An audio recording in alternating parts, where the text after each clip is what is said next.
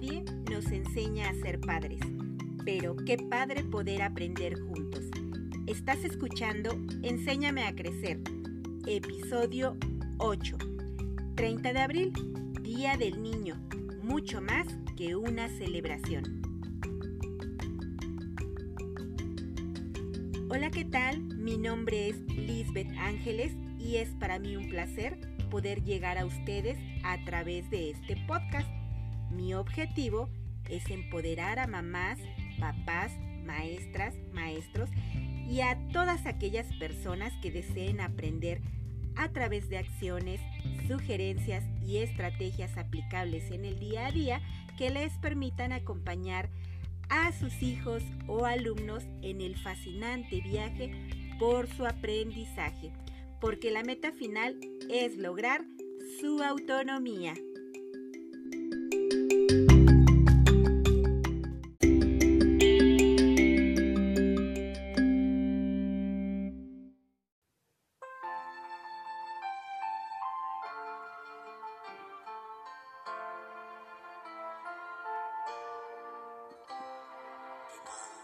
Los niños que hacen la voz,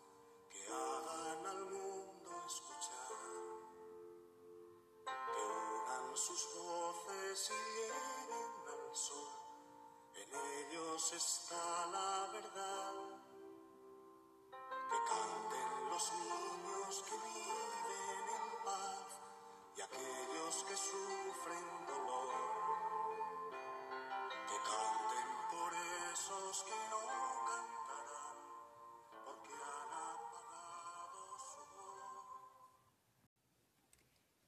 El fragmento que acaban de escuchar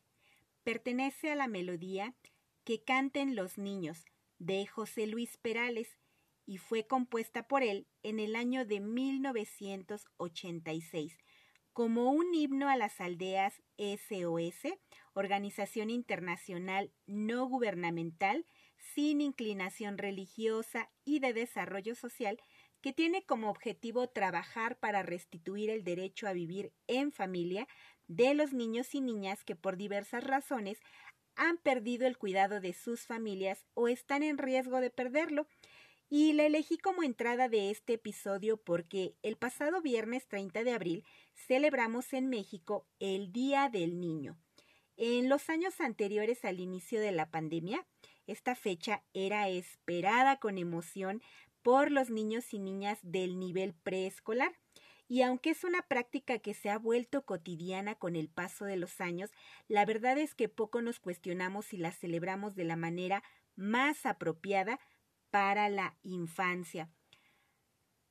Cuando yo era practicante hace más de dos décadas, era común que el día 30 de abril las educadoras y las practicantes realizáramos toda una organización bastante compleja que iniciaba por lo menos un mes antes para preparar un festival que lo mismo incluía bailes ejecutados por las mamás, maestras y practicantes,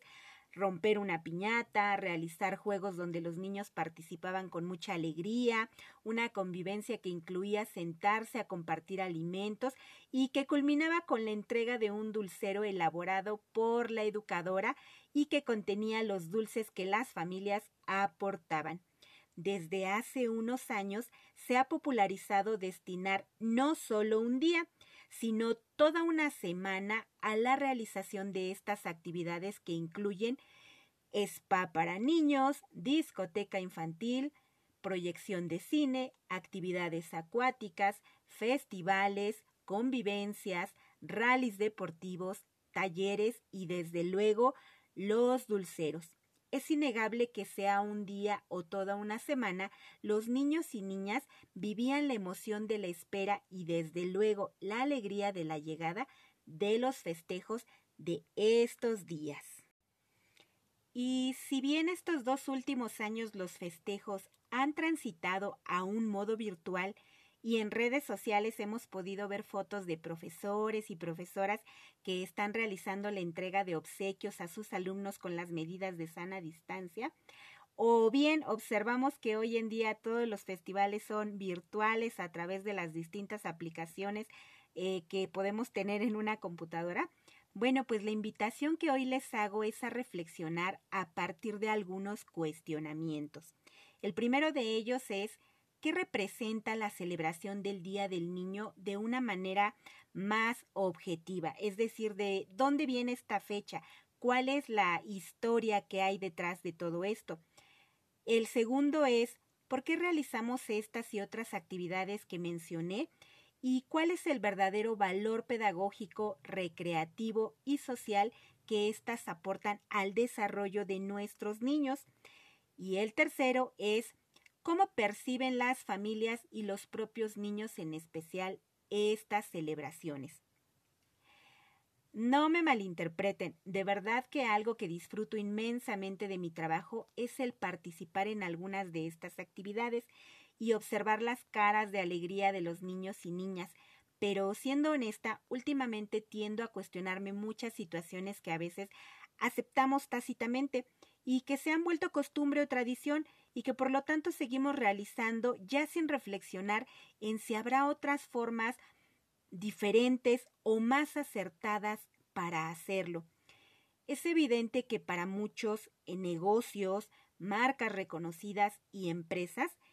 esta celebración en especial incluye todo un proceso de mercadotecnia cuya finalidad es precisamente generar ganancias a partir del consumo de servicios y de productos. Basta ver la, publicidad, perdón, en medios de comunicación y en redes sociales y hace algunos años espacios como parques de diversiones, restaurantes y otros comenzaron a difundir paquetes promocionales para realizar estas celebraciones en sus instalaciones como otra alternativa fuera del espacio familiar o escolar al que definitivamente no toda la población puede acceder por los costos que representan, convirtiendo lo que en sus orígenes era una celebración para los niños y las niñas en eventos excluyentes. Y en la escuela esto también pareciera, desde mi opinión y desde lo que he podido observar, más que una celebración, se ha convertido en algunos casos en concursos de popularidad para ver quién hace más, quién logra que sea más vistoso, quién tiene mayor poder adquisitivo y a partir de ello quién logra echar la casa por la ventana como solemos decir cotidianamente. E insisto, no es que celebrar esté mal, habrá incluso quien lo justifique en decir tengo para pagarlo, ¿por qué no podría hacerlo? Y desde luego que está en su derecho. Además, como les comenté en otro episodio, sé perfectamente que no tengo la verdad absoluta y que desde mi realidad la visión que tengo puede ser muy diferente de las que han vivido otras personas. Pero volviendo al fragmento de la canción de José Luis Perales, si nos detenemos a reflexionar en cada frase de esta canción, eh, él nos expresa lo que desde su perspectiva son las peticiones de la infancia. Una infancia deseosa de que su voz sea escuchada, la voz de niños y niñas que viven situaciones de privilegio porque así les tocó en la vida, pero también de niños que desde su llegada a este mundo viven en situaciones de carencia, de desventajas económicas, educativas, de salud, de participación social, de seguridad, de amor, de alimentación, de derecho a jugar, entre muchas otras. Pero también es un llamado a los adultos a reflexionar en el mundo que hemos creado para los niños, donde hay inseguridad, hay violencia, abandono, guerra, analfabetismo, desigualdad social y muchos otros problemas sociales a los que tristemente nos hemos acostumbrado a ver como la normalidad. Últimamente, por ejemplo, veo en redes sociales muchos posts que hacen una fuerte crítica a las actuales generaciones, a lo que consideran sus intereses banales, a su falta de responsabilidad, de interés, de empatía, e incluso la forma en cómo los han etiquetado como la generación de cristal, que se ofende por todo y a los que no se les puede decir o hacer una crítica. Y más allá de si esto es cierto o no, cada vez que veo todos los comentarios que los adultos desatan en relación a ello, suelo preguntarme ¿y quiénes educaron a los pertenecientes a esas generaciones? porque evidentemente hace algunos años fueron niños y niñas que estuvieron bajo el cuidado y la crianza de esos adultos que hoy les critican. Decía Sigmund Freud en una de sus frases célebres, ¿cuál es la parte que te toca del desastre que te quejas? Quizá el error es que invertimos más tiempo en tratar de encontrar culpables en lugar de buscar soluciones. Por eso es que surge esta invitación a reflexionar lo que implica celebrar el Día del Niño. Bueno, pues comencemos por señalar que esta fecha tiene sus orígenes en el año de 1954,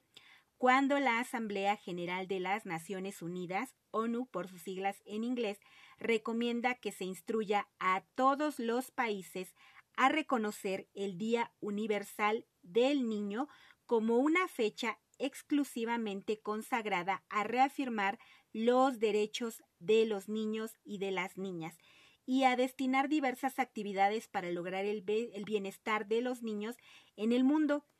Y un 20 de noviembre de 1959, es decir, cinco años después, se aprueba la Declaración de los Derechos de los Niños. A partir de ello, cada país lo celebrará en distinta fecha. Así, por ejemplo, Bolivia lo festeja el 12 de abril, Colombia el último sábado de abril, Paraguay el 31 de mayo y en México el 30 de abril. Como podemos darnos cuenta, esta fecha tiene como finalidad visibilizar la importancia de garantizar y hacer valer los derechos de niños y niñas, los cuales están descritos en la Convención sobre los Derechos del Niño, documento que fue aprobado como un tratado internacional el 20 de noviembre de 1989. Hace unos momentos les mencioné otra fecha y esto es porque en sus orígenes era una declaración y al elevarse al grado de convención, esto hace que, como señalé, adquiera el rango de tratado internacional, lo cual en la práctica significa que estos 54 artículos que la conforman estén incluso por encima de los derechos constitucionales de cada país. Y actualmente está vigente en todos los países, con excepción de Estados Unidos de Norteamérica, debido a que ellos dentro de su legislación todavía aplican la pena de muerte a menores de 18 años. Bueno, pues a continuación les daré a conocer de una manera general lo que señala la Convención en sus artículos y de una manera más práctica las acciones cotidianas que los adultos, ya sean padres de familia, cuidadores, maestras, maestros y la sociedad en su conjunto, podemos realizar en favor de la infancia.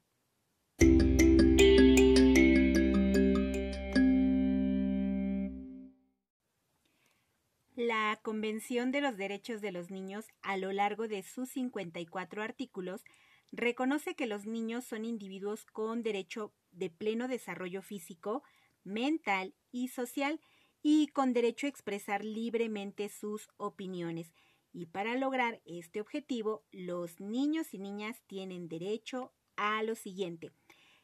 Para empezar, en su artículo número uno nos dice que los niños son seres humanos menores de 18 años y que engloba a el término niños y niñas por igual. En su artículo segundo nos habla de la no discriminación, por lo que no importa quién es, dónde vive, la lengua que habla, su religión, el modo de pensar, eh, su aspecto físico o su apariencia, si presenta o no una situación de discapacidad o de alguna otra condición, el nivel socioeconómico o la familia a la que pertenece. Y bueno, como adultos vulneramos este derecho cuando los tratamos de manera injusta por una o la combinación de varias de estas causas, eh, cuando los señalamos como el gordito, el enfermito, el que no sabe, el tonto, entre muchas otras formas despectivas de referirnos. ¿Y qué podemos hacer al respecto? Bueno, pues comenzar por reconocer que ningún niño pide nacer bajo alguna condición de vulnerabilidad y que independientemente de su situación es un sujeto de derechos y que como adultos es nuestra obligación velar para que esos derechos se cumplan. En sus artículos tercero, cuarto y quinto nos menciona que los adultos tenemos la obligación de proteger el interés superior de la niñez y que es obligación de los gobiernos realizar las acciones necesarias para hacer realidad esto. Desafortunadamente en la práctica este aspecto es todavía un largo camino por recorrer, pero podemos comenzar por tratar con respeto y con el debido cuidado a nuestros niños y niñas para garantizar desde sus hogares que sus derechos se cumplan. En su artículo sexto nos habla del derecho a la vida y en el artículo séptimo el derecho a una nacionalidad. En este sentido, ya hemos hablado que ser mamá o papá es mucho más que procrear, dar vida lleva implícito que esa vida sea digna y de calidad, por lo que lo ideal sería que los niños y niñas tuvieran la oportunidad de nacer y crecer en un núcleo familiar estable no solo emocionalmente, sino también económico y socialmente. En el artículo 8 nos habla de el derecho de los niños a tener un nombre propio y a pertenecer a una familia. Al respecto, desde hace décadas se ha popularizado la usanza de nombres propios que tienen más que ver con el cantante o la cantante de moda, el personaje de alguna serie o caricatura de televisión o de una novela, en algunos estados, sin embargo, ya existe legislación al respecto para disuadir a los padres de usar aquellos nombres que en un futuro pudieran causar motivo de burla. Aunque pudiera parecer que esto eh, vulnera el derecho a la libertad de elegir el nombre por parte de las familias, recordemos que el nombre propio es la forma en la que nos presentamos ante todas las personas en general y muchos de estos nombres, insisto, pueden ser motivo de burla, por lo que tendríamos que ser conscientes de por qué elegimos llamar de determinada manera a nuestro niño o niña, pero sobre todo que este nombre sea una forma de respeto. En su artículo 9 nos dice que tiene derecho a mantener la unión familiar y en este sentido es cada vez más común ver a mamás o papás solteros o parejas divorciadas.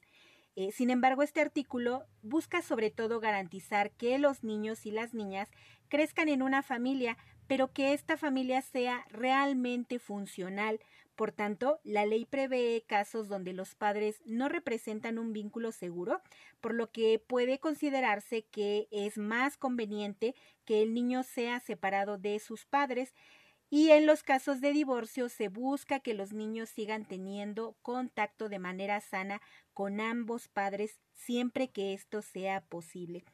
¿Qué podemos hacer al respecto? Bueno, pues para empezar tendríamos que reconocer que la elección de nuestra pareja debe de ser un acto de plena conciencia. Eh, muchas parejas acostumbran este dicho de nos juntamos y si funciona, qué bueno, y si nos no, si no nos funciona, pues nos separamos.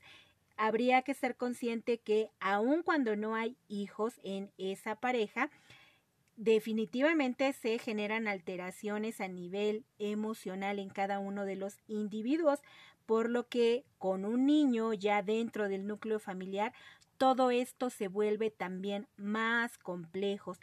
pero también tener en cuenta que en muchos casos un divorcio no solamente es necesario, sino que puede traer estabilidad emocional y mental a los integrantes de la familia. Muchos padres o madres se escudan en situaciones como decir eh, no puedo dejar a mi esposo o a mi esposa porque eh, no deseo que crezca sin mamá o sin papá y justifican en ello actos de codependencia, sin afán a criticar las situaciones personales por las que cada pareja pueda atravesar. Creo que debiéramos de tener también en este sentido una mayor inteligencia emocional que nos permita, insisto, vivir ya sea solos o en familia, pero con salud emocional y mental. En los artículos 10 y 11 la Convención nos habla sobre la importancia de que los niños y niñas que por alguna razón son trasladados al extranjero, los gobiernos deberán eh, estar obligados a acercarlos a sus padres. Bajo ninguna circunstancia estos niños pueden permanecer alejados de un núcleo familiar. Y en los artículos 12 y 13 nos habla sobre el derecho a dar la opinión y a expresarse libremente que los niños tienen. Tanto los gobiernos como las familias tenemos, por lo tanto, la obligación de escuchar y hacer valer la voz de nuestros niños. Como adultos podemos comenzar por deconstruir ideas como que por el hecho de ser niños ellos no saben y que sus opiniones son absurdas o fuera de la realidad. Eh, es importante sobre todo que cuando un niño o una niña nos hablan sobre algo, cualquier tema en especial, podamos poner atención plena a sus comentarios, ayudarles a tener más información al respecto, a conocer desde otras fuentes diversas de información y sobre todo a garantizar que lo que ellos nos digan es reconocido como algo valioso e importante. En el artículo decimocuarto, en específico, nos hablan del derecho que tienen los niños a elegir sus propias formas de pensar, aunque éstas no sean necesariamente las de su familia de origen. Y aquí habría que tener en cuenta, yo les comenté en otro episodio que a veces los padres les imponen a los niños prácticamente todo, desde el nombre, la religión, a qué profesión se van a dedicar y hasta qué equipo de fútbol deben ser seguidores. Aunque pudiera parecer de risa, esto crea muchas de las heridas de la infancia al no dar la libertad para elegir, al dar por entendido que por el solo hecho de ser nuestro hijo o hija debe de seguir exactamente nuestros mismos pasos y que no tiene la posibilidad de tomar decisiones propias. En su artículo decimoquinto, nos habla de la libertad de reunión y de asociación, siempre que ésta no cause daño a otros. Quizá en los niños más pequeños esto no sea tan visible, pero en la etapa de la adolescencia que todavía conforma lo que por ley es un niño, eh, vemos la aproximación de nuestros niños o adolescentes a otros de su misma edad si bien es su derecho, habremos de promover que esto sea para su beneficio y el de la sociedad en actividades recreativas, culturales, artísticas, físicas, educativas y de sano esparcimiento en general, pero insisto, siempre desde su desarrollo óptimo y beneficio.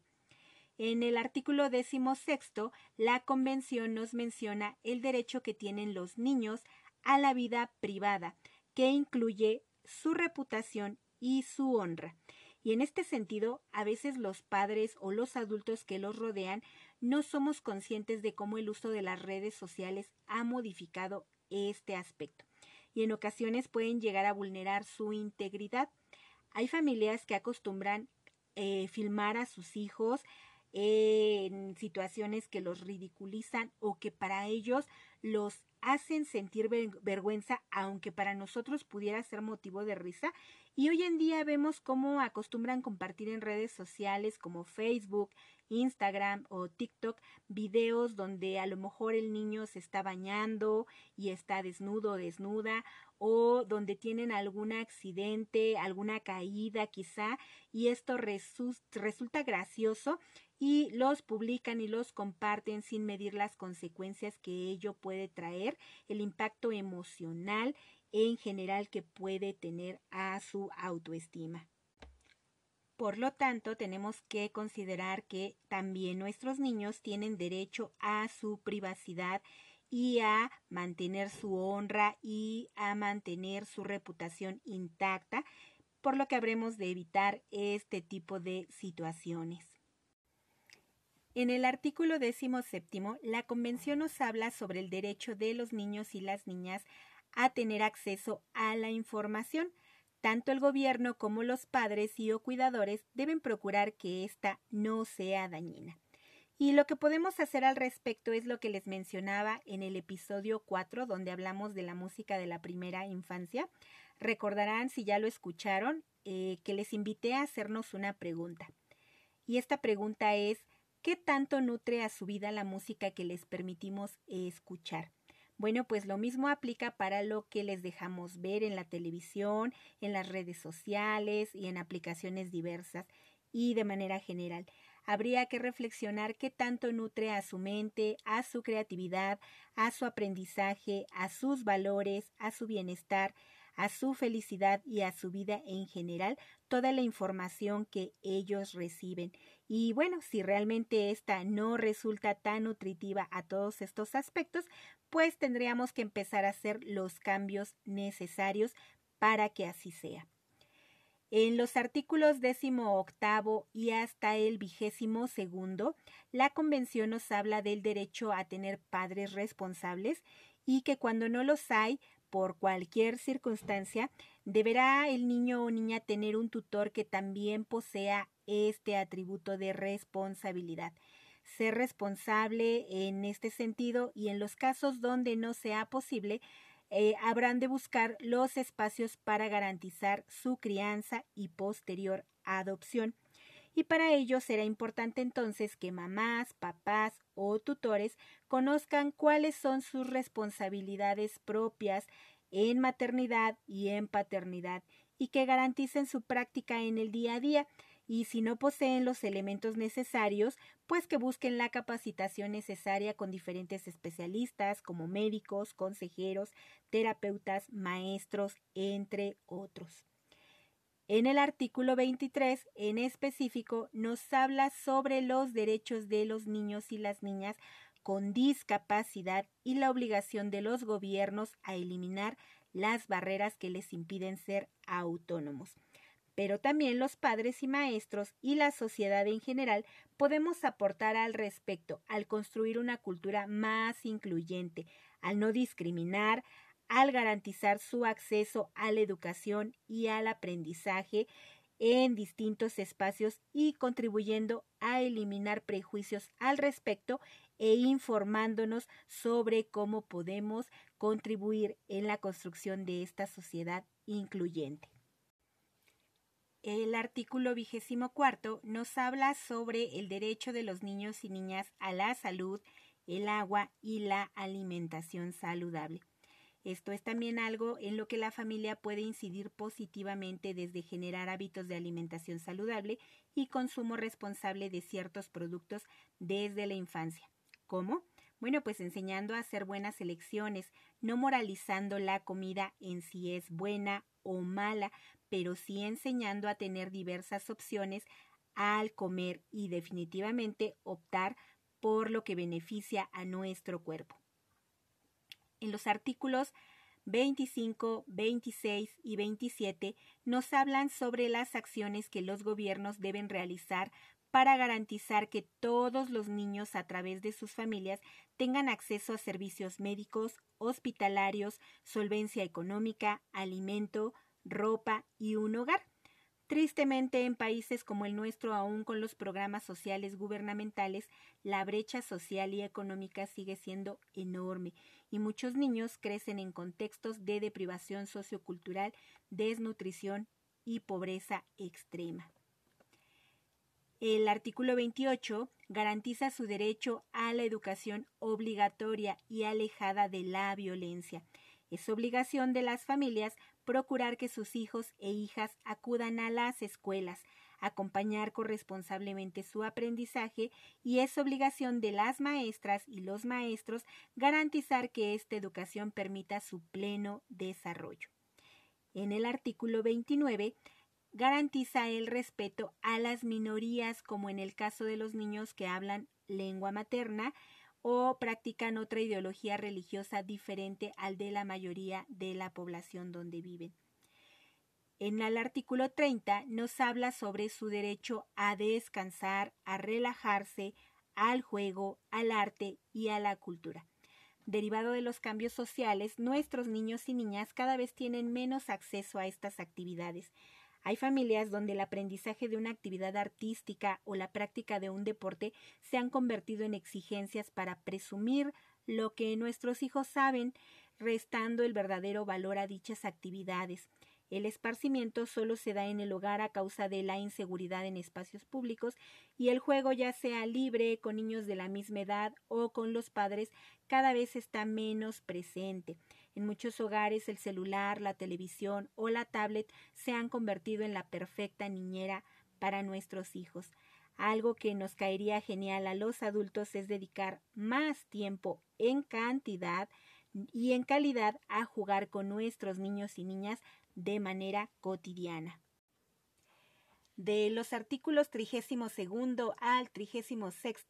nos hablan sobre la obligación de gobiernos para proteger del trabajo peligroso, el consumo de drogas, la explotación sexual infantil, el secuestro y cualquier otra forma de explotación hacia los niños y niñas. Recordaba al respecto una campaña publicitaria que se difundió hace un par de años en televisión abierta con un lema que decía Los niños no se pierden en las calles, se pierden en los hogares y hacía alusión a cómo muchos niños y adolescentes terminan en situaciones de adicción, abuso físico o sexual, explotación y delincuencia a partir del descuido de los padres y o cuidadores. Cierto es que no podemos ubicar la responsabilidad en las familias exclusivamente, y como siempre les digo, no se trata de buscar culpables, sino soluciones. Lo cierto es que, aunque influyen muchos factores y definitivamente quizá muchos escapan de nuestro alcance, sí hay acciones que las familias pueden hacer desde su posición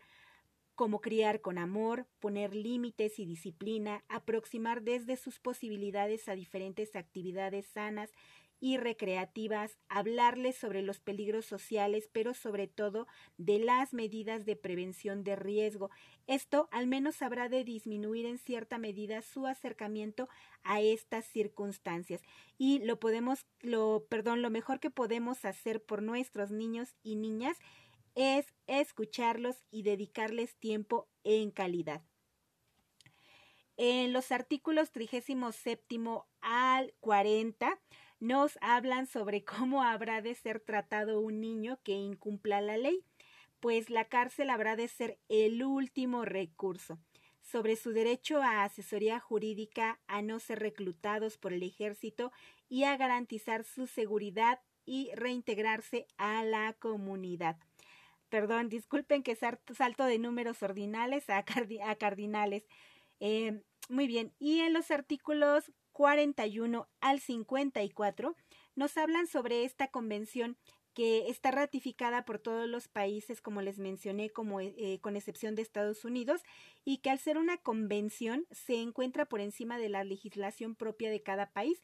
pero también nos menciona que si en algún país las leyes garantizan de mejor manera los derechos de los niños que en este documento, pues son estas últimas leyes las que habrán de aplicarse.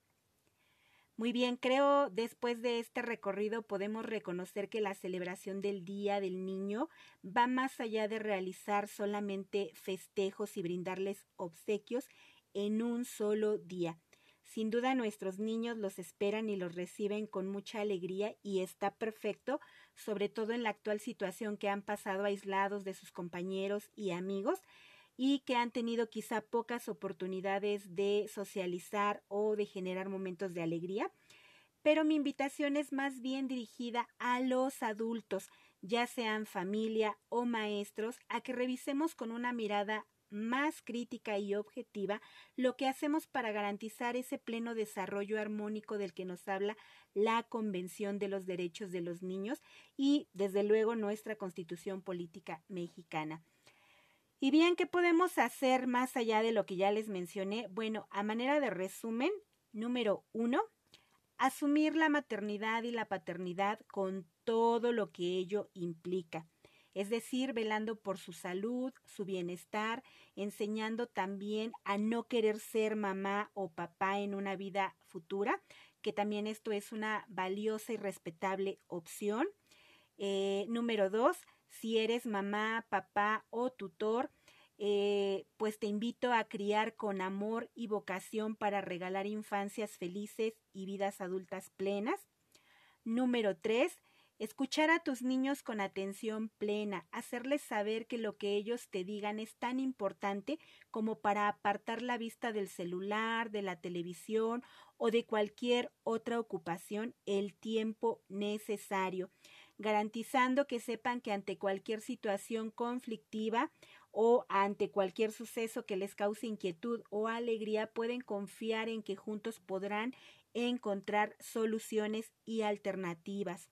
Número cuatro, jugar con ellos. No solamente los vigilen mientras juegan, específicamente cuando les pregunto a las familias cuándo fue la última vez que jugaron con sus niños, las mamás siempre me dicen, pues lo saco a la calle y lo cuido mientras juega en la bici o en el parque con sus compañeros. Eh, o es que si yo juego y le digo que solo 10 minutos, ya después lloras y le digo que terminamos y que vamos a recoger todo, o el típico es que no tengo tiempo porque debo de hacer los quehaceres del hogar. Culturalmente las mamás siempre están agobiadas y lo aceptan como algo natural y mis recomendaciones al respecto son cuidar, vigilar a la distancia, no es lo mismo que jugar, no tengas pena de involucrarte, de jugar con tus hijos, incluso puede ser una excelente práctica y terapia de relajación para disminuir el estrés y la ansiedad. Obviamente, si mientras juego estoy pensando en los trastes y la ropa que debo lavar o en que hay que cocinar, difícilmente lo disfrutaremos, así que comencemos por repartir labores a todos los miembros de la familia, delegar y priorizar responsabilidades. Y si tu niño hace berrinche cuando le dices que es hora de levantar, pues quizá nos haga falta establecer normas claras y disciplina. Definitivamente ellos pudieran pasar horas y horas y horas jugando todo el día si es posible, pero también es importante hacerles saber que así como hay momentos de juego y esparcimiento, pues también hay momentos en los que debemos realizar otras actividades. Número 5. No asignes roles de género a los juegos y a los juguetes. Recuerda, no hay juegos ni juguetes para niño y para niña. Aquí regularmente involucramos roles como eh, si son luchas, la bicicleta, los patines o deportes de riesgo, es a papá quien le toca enseñar estas cosas. Y si es jugar a la comidita, a la escuela, al bebé, pues eso le toca enseñarlo y jugarlo a la mamá. Eh, un niño o niña necesita ver a sus padres jugando sin prejuicios. Curiosamente, en el preescolar he visto que los varones gustan mucho de estos juegos como la casita o la comidita y casi siempre me platican que en sus casas eso no está permitido jugar si ellos son hombres. Número 6. Para las maestras y maestros. ¿Recuerdan que les comenté que últimamente se han popularizado los festejos a lo largo de toda una semana? Bueno, mi invitación es a reflexionar sobre el verdadero valor pedagógico y recreativo de estas actividades. Desde luego sé que prácticamente cualquier actividad eh, en la que participen nuestros niños, algo habrán de aprender, pero desde mi perspectiva hay muchas actividades que, insisto, pareciera que las realizamos más por moda que por alcanzar un verdadero propósito educativo o recreativo. Por ejemplo, He visto en redes sociales propuestas como el spa para niños, el salón de belleza para las niñas, la discoteca para niños y niñas, el exatlón para los niños, entre otras que, insisto, en mi opinión más bien hipersexualizan la infancia y contribuyen a seguir manteniendo estos roles de géneros entre hombres y mujeres. Cuando he visto de manera presencial cómo organizan una discoteca para los niños y niñas, he podido darme cuenta que la música que predomina pues no es la apropiada para su edad. Eh, cuando he visto cómo trabajan un salón de belleza se arraiga pues esta idea de estereotipos de belleza precisamente y que el maquillaje debe de estar presente desde temprana edad en las niñas para cubrir las imperfecciones. Cualquier dermatólogo consciente les dirá lo dañino que resulta a la piel de una niña o un adolescente este tipo de prácticas. Y quizá muchos de ustedes me debatirán y me dirán es solo un día, pero créanme, muchas veces este tipo de actividades eh, dejan huella significativa en los niños. Y bueno, yo sé que quizá en este sentido mi postura al respecto pudiera parecer pasada de moda, pero un niño, una niña e incluso un adolescente no son adultos en pequeño. Quizás si comprendiéramos en un sentido más amplio lo que significa la infancia, pudiéramos entender por qué es importante contemplar las características propias de estas etapas, sin adelantarnos y sin presionar a nuestros niños y niñas para que maduren lo más pronto posible. Muy bien, pues con esto hemos terminado y por cierto envío un agradecimiento muy especial a Elvira Ángeles, mi querida hermana. Muchas, muchas gracias porque estamos estrenando un micrófono profesional para mejorar la calidad de audio de las grabaciones. Y bueno, pues muchas gracias hermanita por este obsequio, por creer en mí y en este proyecto. Y quiero culminar con la siguiente idea. Hoy en día, la esperanza de vida del ser humano es de más de 70 años, de los cuales solo 18 los pasaremos siendo niños, así que pensémoslo de este modo. Para tener una adultez plena, comencemos por construir una infancia inolvidable. Hasta la próxima.